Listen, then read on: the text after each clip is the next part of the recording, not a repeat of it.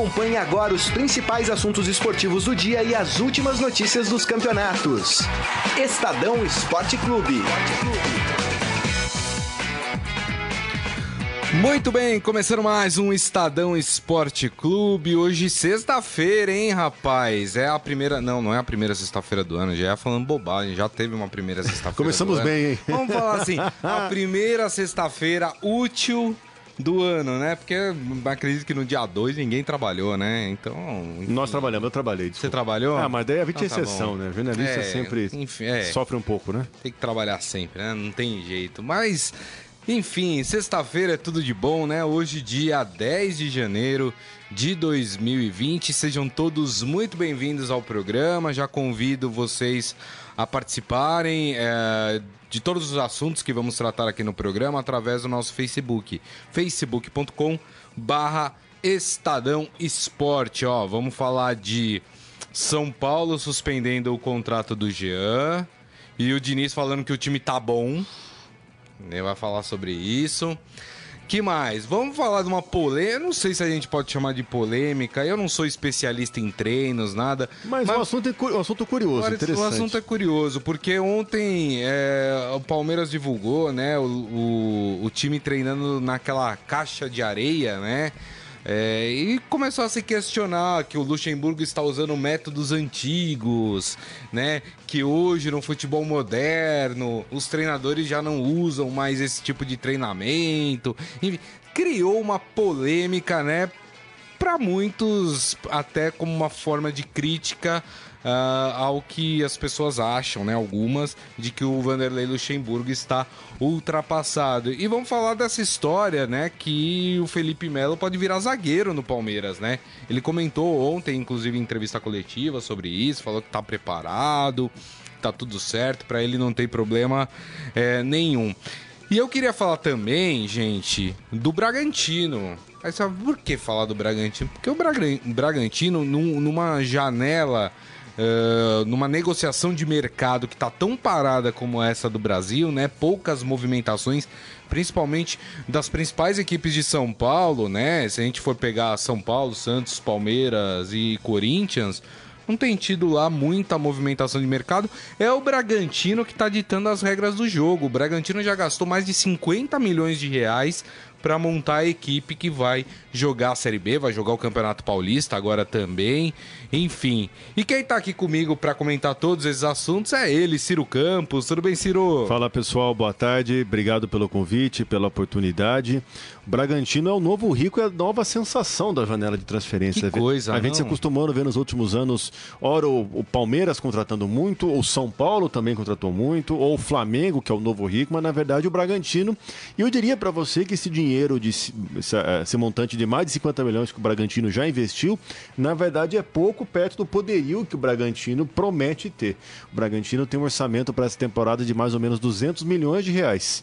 Então, se a gente pegar, não gastou nem metade, gastou um quarto do valor. É. E muito interessante essa, essa estratégia do Bragantino. E eu acho bacana também você ter um outro clube com uma nova proposta, um clube que está bagunçando um pouco o mercado é. de transferências. Quem sabe também vai, vai bagunçar, bagunçar um pouco a tabela de classificação e despontar com uma surpresa nos resultados também. É isso, já já a gente trata desse assunto, porque eu quero começar o programa falando exatamente do São Paulo. Vamos falar do tricolor paulista.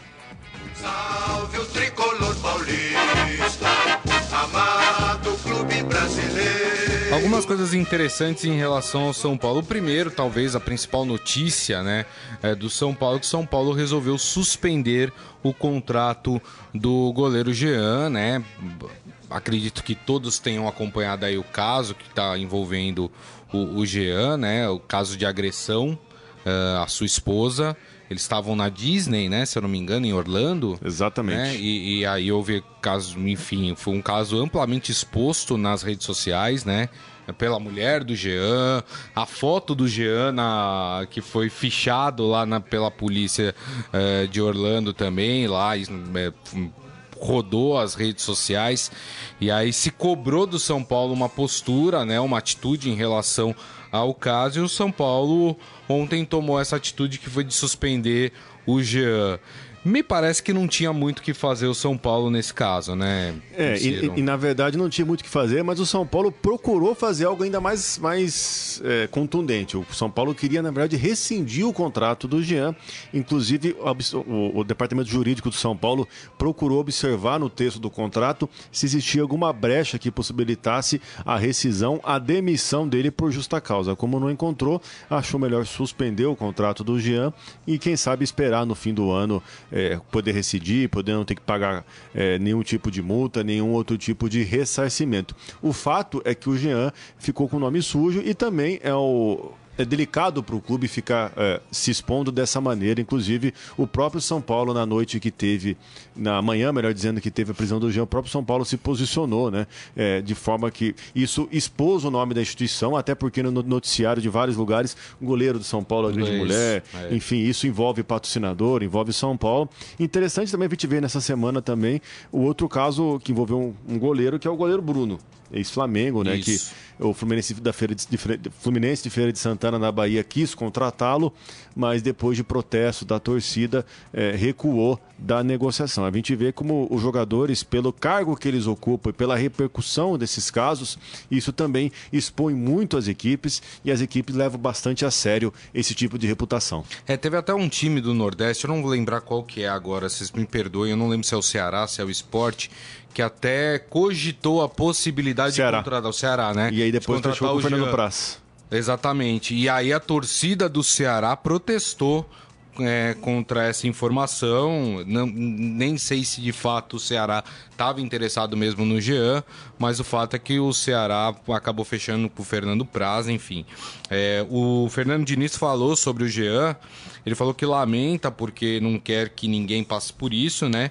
E que ele errou e está pagando pelo seu erro e indicou que o substituto do Jean como goleiro reserva do São Paulo deve ser o Lucas Perry, que é o goleiro que será o novo goleiro reserva aí de São Paulo, né, para substituir quando for necessário o Thiago Volpe.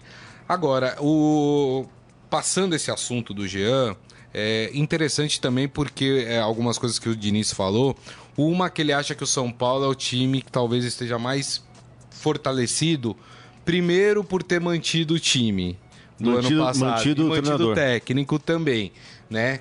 E aí, achei ele muito otimista, porque eu, eh, eu vejo muitos problemas naquele time do São Paulo do ano passado. Né? Não é só porque você manteve o elenco que quer dizer que, que tava bom. Que tá bom, né? É, vejo muitos problemas no time do São Paulo e achei curioso ele falando que acha que o Pato e o Hernanes vão se recuperar esse ano. E aí, Cira, é muito otimismo pro Fernando Diniz? Eu acho que muito otimismo pro Diniz e muita preocupação pro torcedor São Paulino. Com certeza, se a gente fizer uma enquete e até mesmo as pessoas que estão acompanhando a gente pode se manifestar pelos comentários, quem for São Paulino, dificilmente alguém vai se mostrar muito satisfeito, muito otimista com o time.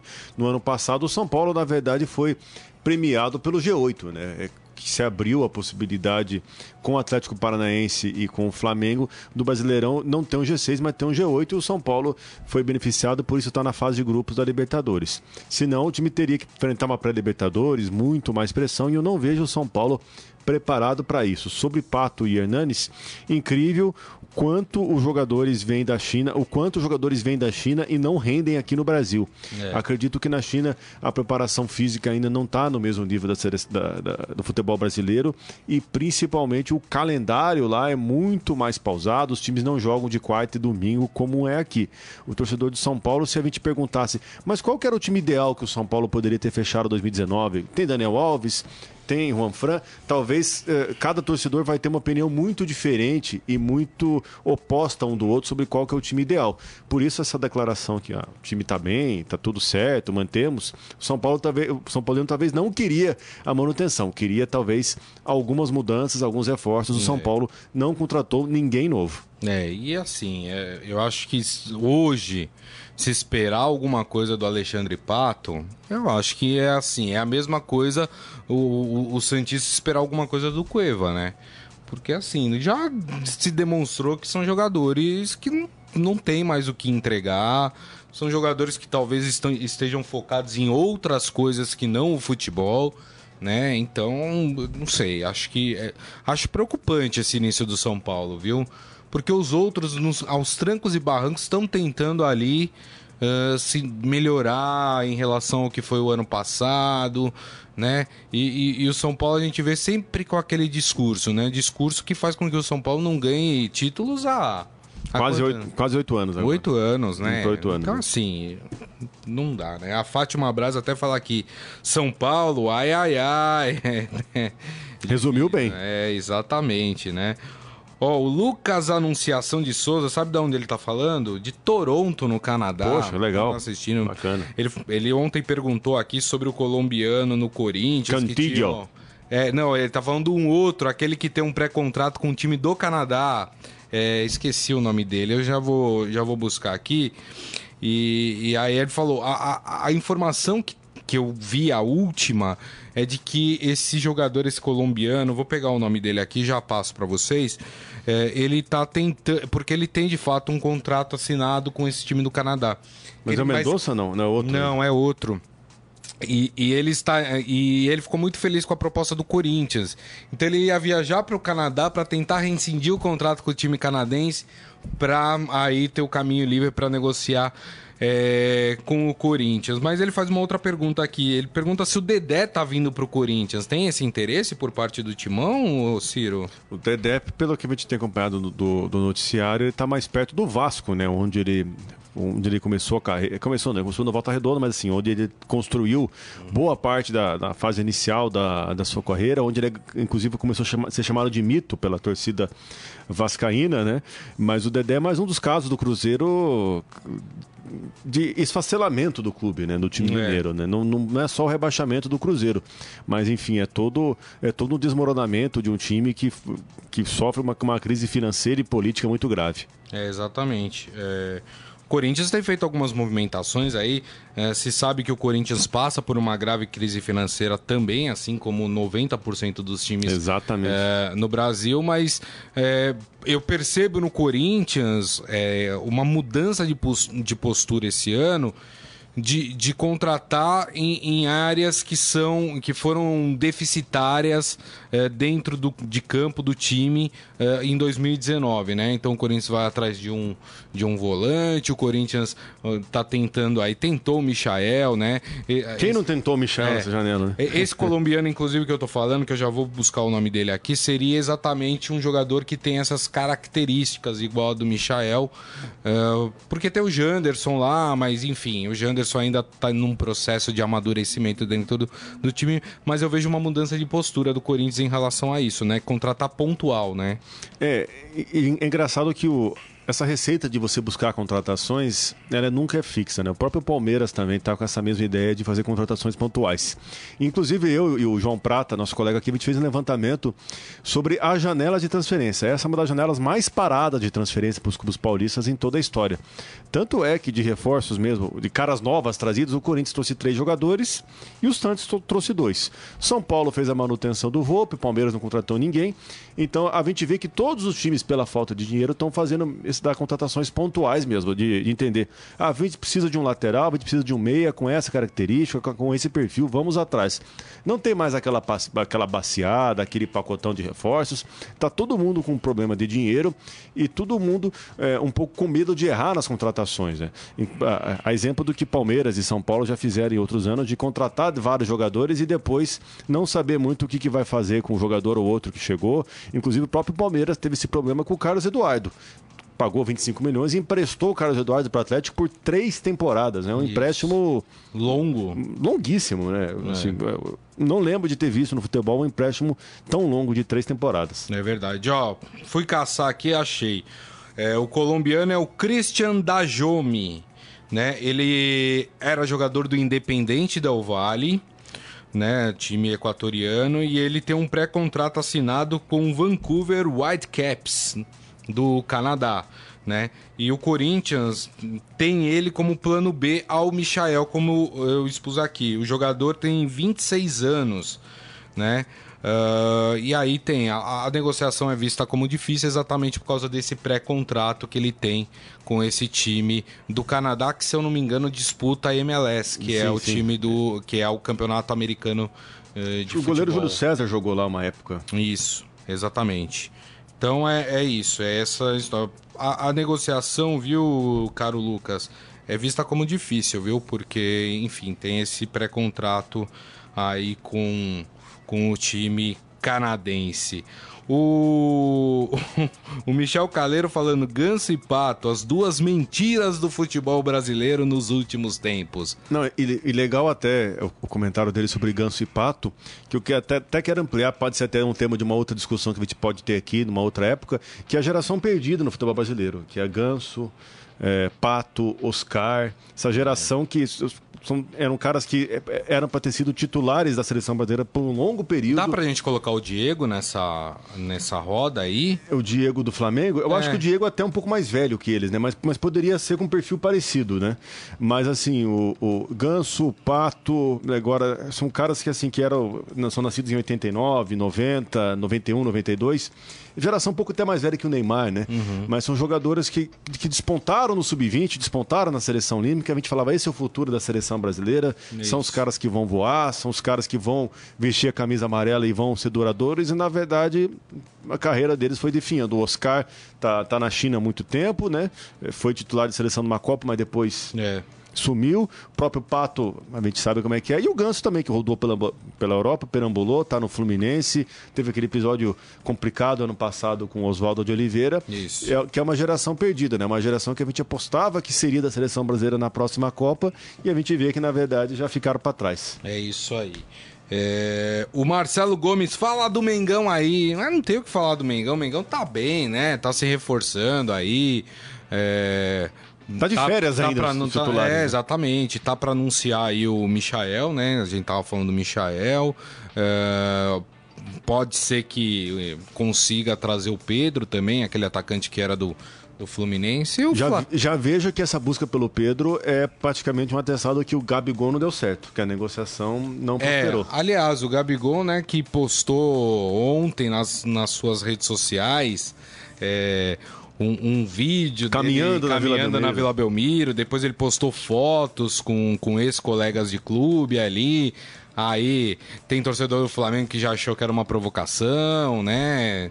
É, o Santista ficou esperançoso, achando que o Gabigol talvez estaria voltando é, pro Santos, mas enfim, eu acho que é só um passeio. Ele, enfim, o, o Gabriel, e, e assim, acho que o torcedor ele precisa entender que os jogadores têm times de futebol. O Gabriel sempre uh, falou que é um torcedor do Santos e ele tem um carinho enorme. Ele é cria do Santos, é, né? Passou a maior parte da, da sua vida como atleta no Santos. Tem um carinho pela, pela cidade, pelo time. Enfim, não vi nada demais, não. É que talvez tenha soado como provocação porque está nesse momento de negociação com o Flamengo, né?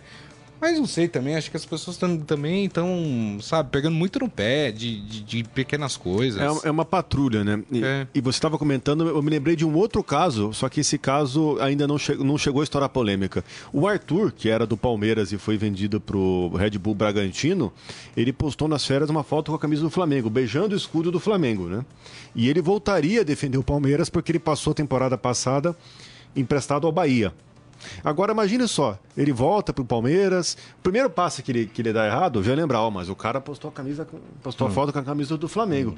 Foi até bom para ele, na minha visão, ser vendido, porque agora não vai ter essa prisão, essa, essa, essa pressão, essa patrulha sobre o que faz na rede social, sobre é. o que fez, enfim. Mesma coisa a arboleta do São Paulo também, né? Que... Isso, camisa do Palmeiras, né? Claro que poderia ter sido evitado, o São Paulo prometeu que vai cuidar desse caso internamente, mas a, a, a gente vê que hoje existe uma uma patrulha, uma pressão muito grande sobre o que cada um faz ou posta na, nas redes sociais. É isso aí. Isso vale também para nós, né? Que, que, que não somos do ambiente do futebol, mas enfim, hoje as redes sociais são é, um instrumento muito útil, mas também muito complicado. Precisa ter muito é. cuidado sobre o que publicamos lá. É isso aí. Ó, o Lucas ainda perguntando assim: Marinho e Soteudo, como tá? Voltaram, gente, viu? Ontem eles se reapresentaram, já treinaram, né? Pediram desculpa pro Soteudo, que é membro da, gera, da, melhor geração venezuelana. Isso, exatamente. O Ciro Campos é o maior especialista em futebol venezuelano do Brasil, viu, gente? Qualquer jogador venezuelano que seu time tiver atrás, manda um, um zap pro Ciro Campos que ele sabe quem é. Ele vai te passar o relatório completo é, do, do, do fiquei marcado, fiquei marcado por isso. Mas, é, mas, mas ele acertou em relação ao Soteudo, hein? Porque eu lembro quando o Soteudo veio pro Santos, ele falou, ó, oh, é um bom jogador o Soteudo, hein? Realmente fez um, uma excelente temporada pelo Santos uh, ali. Uh, enfim, mas voltaram. Marinho e Soteudo estão lá. O Sanches parece só volta hoje né? É, tá com a família os, gring, os gringos sempre demoram a voltar. Sempre né? demoram, é, exatamente, né? Uh, mas assim, por enquanto não, não há nenhuma. Ele até me perguntou assim: o Corinthians fez oferta, não sei se ele está se referindo ao colombiano lá, o colombiano que a gente falou, ou se ele tá falando a Marinho Soteuda. Não, o Corinthians não tem. Não, nesse não. momento não tem nenhuma negociação nesse sentido em relação a Santos e Corinthians. E o Michel Caleiro falando: está tudo muito chato. Não se pode fazer mais nada que a galera do contra aparece. Deixa o cara postar vídeos de onde quiser, ele tá de férias. Também acho, né? Eu acho só complicado essa história, como o Ciro falou, né? O cara pegar, tá jogando num time e aparecer beijando o é. de outro, né? Assim, ele pode ser um torcedor do clube, né? Mas tem que, se pre... tem que preservar a imagem, né? A gente sabe como é que é a rede social hoje em dia, é, né? então evite polêmica. Por mais que não tenha maldade, as pessoas vão ter maldade quando forem analisar seu conteúdo. É isso aí. Vamos falar do Palmeiras. É, Palmeiras também tá de volta.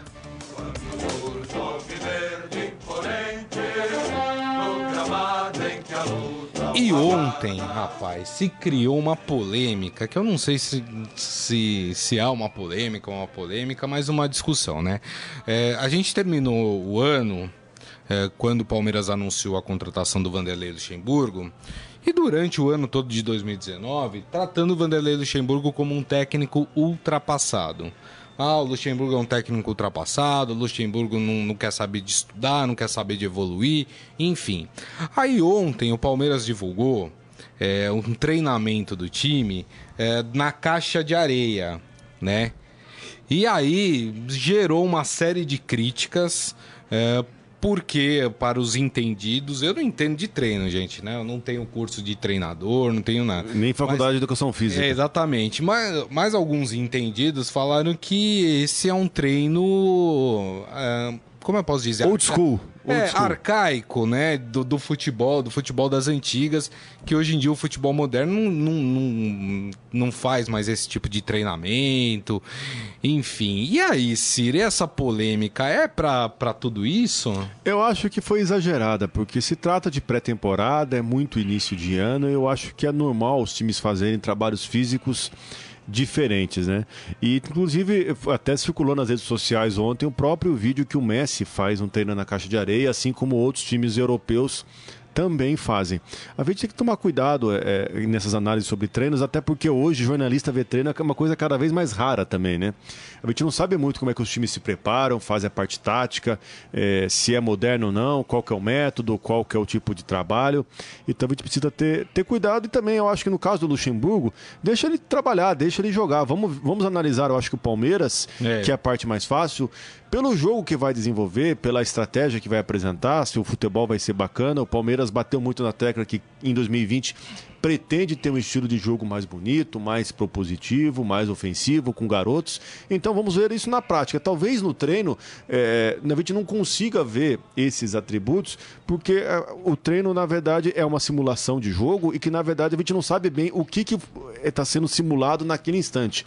Porque a gente não consegue saber o que, o treinador falou para o jogador, qual, que, é, qual que é o objetivo daquele trabalho, o que, que vai ser praticado ali. Então vamos deixar, espera dia 22 de janeiro, Palmeiras e Ituano, a partir disso a gente pode ter uma ideia mais concreta. Acredito claro. que até na Florida Cup a gente não vai ter uma ideia muito concreta de jogo, porque o Palmeiras deve testar muito jogador, deve é, fazer muita substituição, então vamos ter calma e esperar o começo do Paulistão.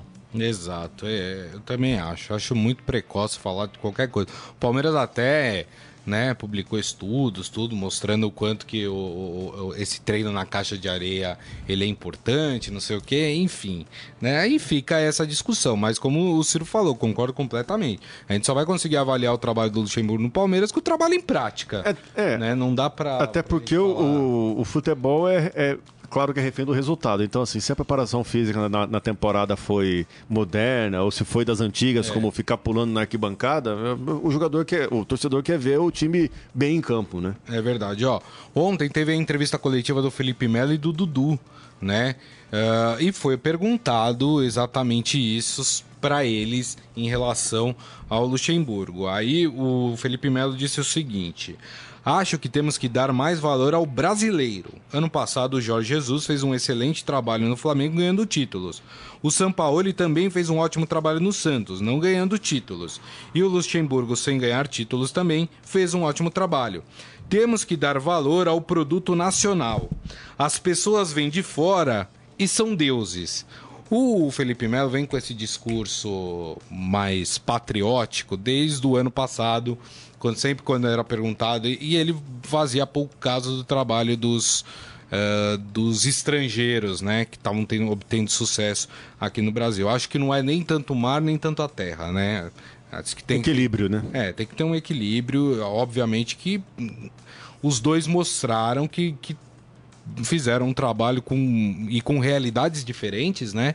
os dois conseguiram realizar bons trabalhos, né? E, e, era o que a gente via cobrando no futebol brasileiro já há algum tempo, né? E acho que a gente não pode desmerecer isso, né? O Felipe Melo ainda falou um pouco da história do do Luxemburgo, enfim, que o brasileiro tem que saber reconhecer mais o que é, os, os técnicos e brasileiros. E o Felipe Melo e o Luxemburgo né? trabalharam juntos no Cruzeiro em 2003, foram campeões brasileiros daquela temporada que o Cruzeiro conquistou a Tríplice Coroa.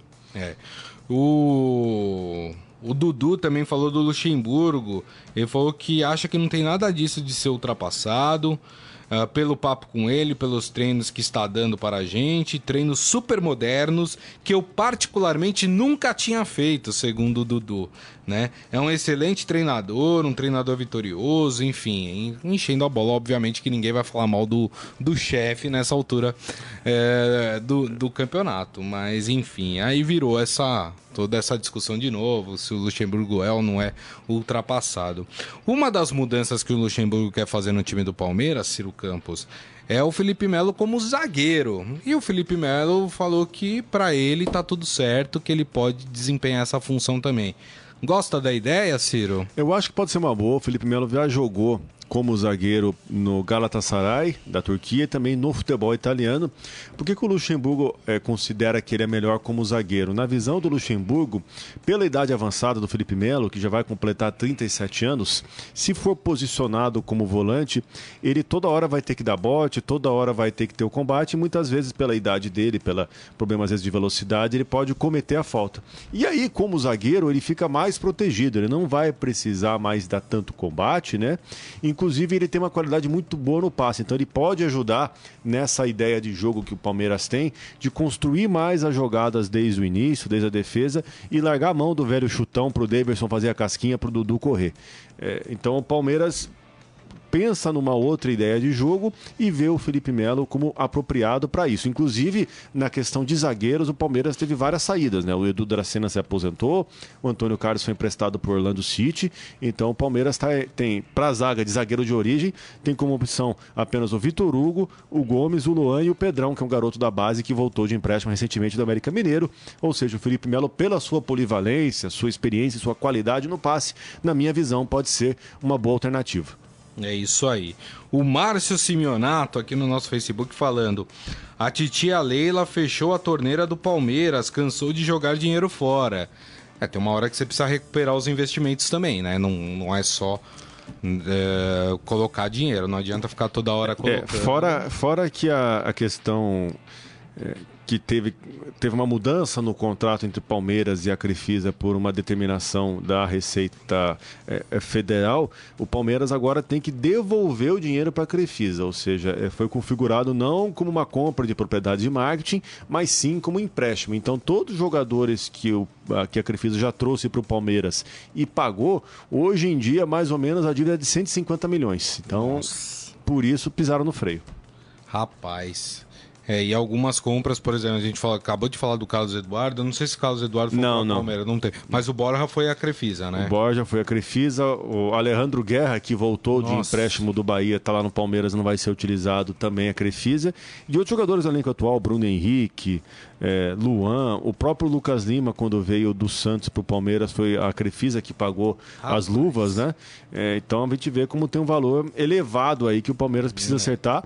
Claro que dentro do contrato as condições são favoráveis, né? Por exemplo, se o Palmeiras vender um jogador que era da Crefisa, eh, tem até dois anos para poder devolver esse valor. Enquanto isso, o Palmeiras pode eh, pensar em outras alternativas, usar outras receitas para poder pagar a patrocinadora, mas é claro que é um compromisso, um ônus que o Palmeiras vai ter que arcar. É isso aí. Gente, vamos fazer o seguinte agora, vamos falar sobre o time que mais está investindo em 2020, pensando na temporada. Eu acho que a gente não tem, né? O, o hino do Bragantino. Peço desculpa, peço escusas ao torcedor. Tem o hino do Bragantino? O quê? Vamos lá então.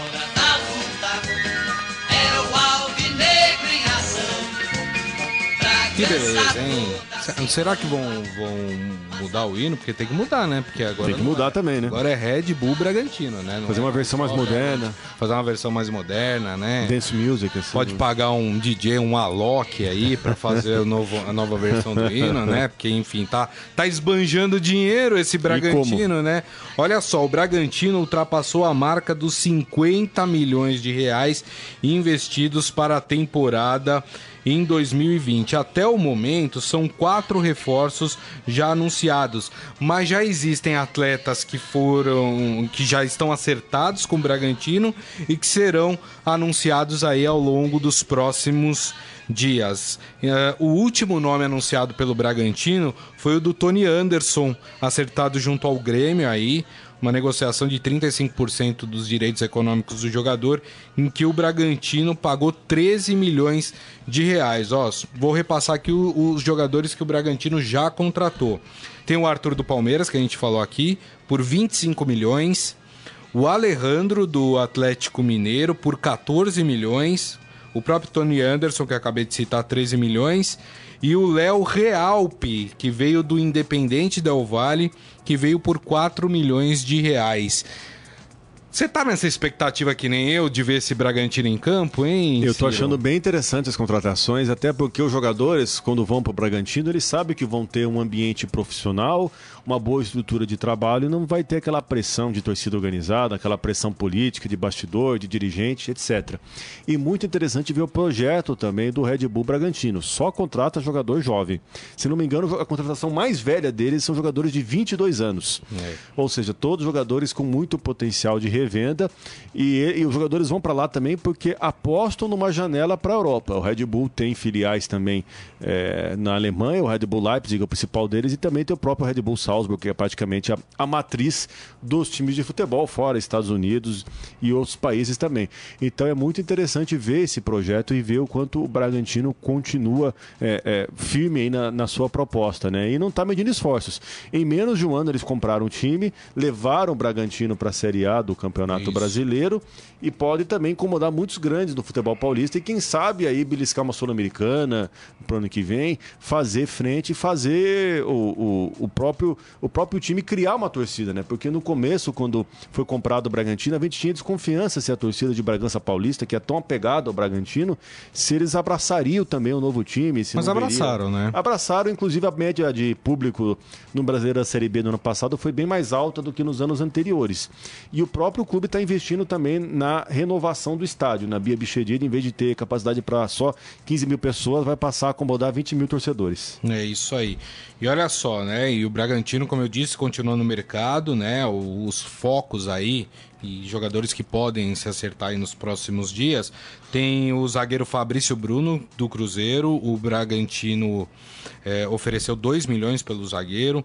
Também tem a proposta que o Red Bull Bragantino fez pelo zagueiro é, Alce, do São Paulo, né? É, uma proposta grande de 27 milhões de reais, né? E também uh, o Bragantino fez uma proposta aí para o goleiro Tiepo, da Chapecoense. A primeira proposta de um milhão foi recusada pelo clube catarinense, mas o, o, o Bragantino continua aí com, com um jogador é, na sua, no seu horizonte. E o Bragantino tá sem técnico aí. Isso, isso que eu ia falar agora, né? Como nem tudo são flores, né? Teve o caso com o, o Zago. Com o Zago, né? Que, enfim. Uma é, desinteligência. Uma desinteligência, né? Ele foi pro futebol japonês sem antes ter ele tinha, na verdade, já acertado com o Bragantino, né? A sua renovação de contrato. E aí acabou acertando com o time japonês, foi para lá, enfim, tá um embrólio na justiça, né? Que o Bragantino já disse que vai judicializar isso. O principal nome para o cargo é de um estrangeiro, é o português Carlos Carvalhal, que é técnico hoje do Rio Ave de Portugal. É o Bragantino aí, e tô bem curioso para ver esse time né, como é que o Bragantino, já no Campeonato Paulista, né? Dá pra gente colocar aí por, por, por esses reforços o Bragantino como a quinta força aí do futebol paulista? Com certeza. Com certeza. Se duvidar, parece, pode surpreender um dos grandes ainda e entrar no grupo dos quatro, né? Claro que vai depender do cruzamento, de quem vai, que, quem vai enfrentar. Mas o Bragantino, como não tem a pressão por títulos que carrega as outras equipes, ele é. pode justamente atrapalhar. Porque Agora, é um time em construção, né, Ciro? É um time em construção. Então, nesse começo de ano, ainda pode ter ainda alguns... Pode, pode, né? mas é, é, uma, é uma construção sem expectativas elevadas, né? É. Porque pro, pro Bragantino conseguiu subir no ano que foi comprado, então, assim, tudo que vier é lucro. Então, acredito é. que é um time que pode incomodar, sim. E talvez, né, a gente po possa estar assistindo...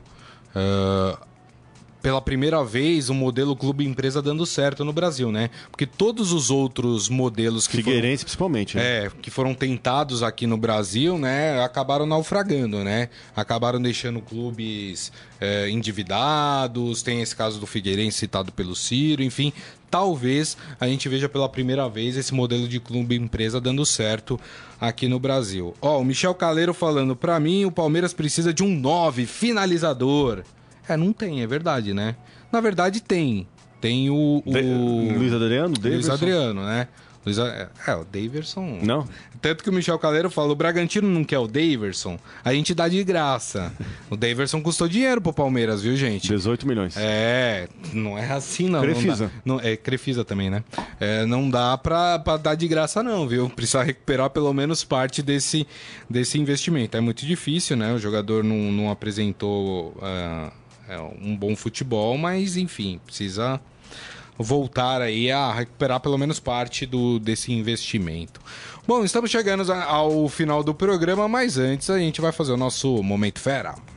Agora, no Estadão Esporte Clube, Momento Fera. Cara é fera!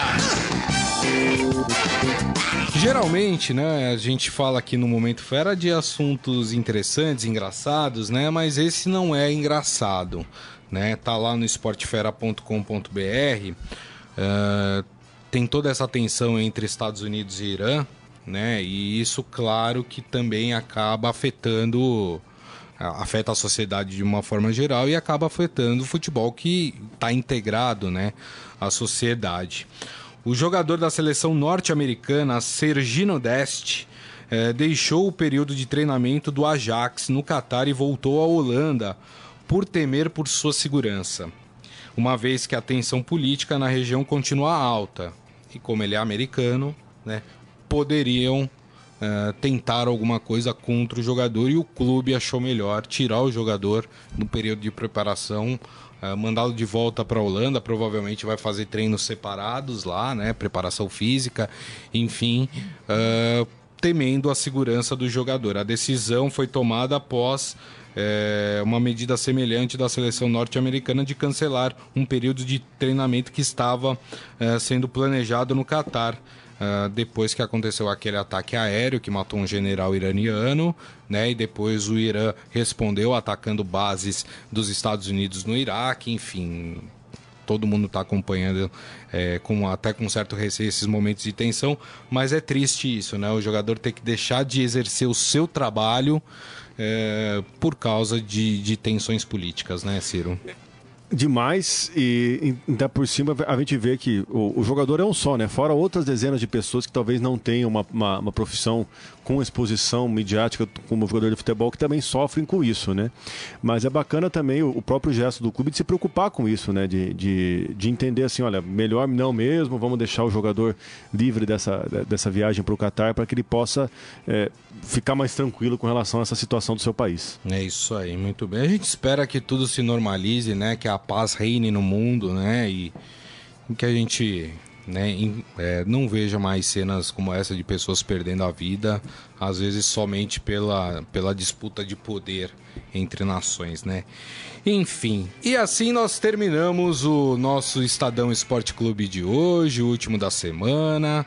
Queria agradecer mais uma vez a presença do Ciro Campos. Obrigado, viu, Ciro? Valeu, pessoal. Obrigado. Até a próxima. Bom fim de semana. É isso aí. E agradecendo a todos vocês. Muito obrigado aí pela audiência durante, ao longo dessa semana aí.